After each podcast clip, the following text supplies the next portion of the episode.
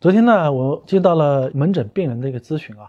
它是特殊的一个血型，Rh 阴性的一个血型。Rh 阴性呢，在我们国家呢，大概是一个比较少见的一个情况，在人口当中呢，大概百分之一的人群有这样子的情况。在有些少数民族当中呢，Rh 阴性的这个情况相对会比较多见一点。Rhd 的血型的抗体呢，它是比较特殊啊，跟 ABO 血型是不太一样。大多数人呢是 Rh 阳性，Rh 阴性的人呢，他的孩子有可能会是 Rh 阳性的一个血型。那么因此呢，对于 Rh 阴性的人呢，我们现在有一个建议啊，国际上针对于 H 阴性的一些病人，我们有一个啊指南，会建议大家在流产之后，或者是在怀孕中间以及分娩之后，对于这部分的人群注射 H 的抗地的球蛋白。抗地球蛋白这个目的呢，就是孩子万一有一点 H 阳性的血入到这个血里边以后，造成妈妈的致敏那种情况，把它中和掉，避免产生针对于 H 阳性的血的一个抗体。但目前呢，我们国家呢可能有点麻烦的。现在 Rh 抗地球蛋白呢，全国范围之内呢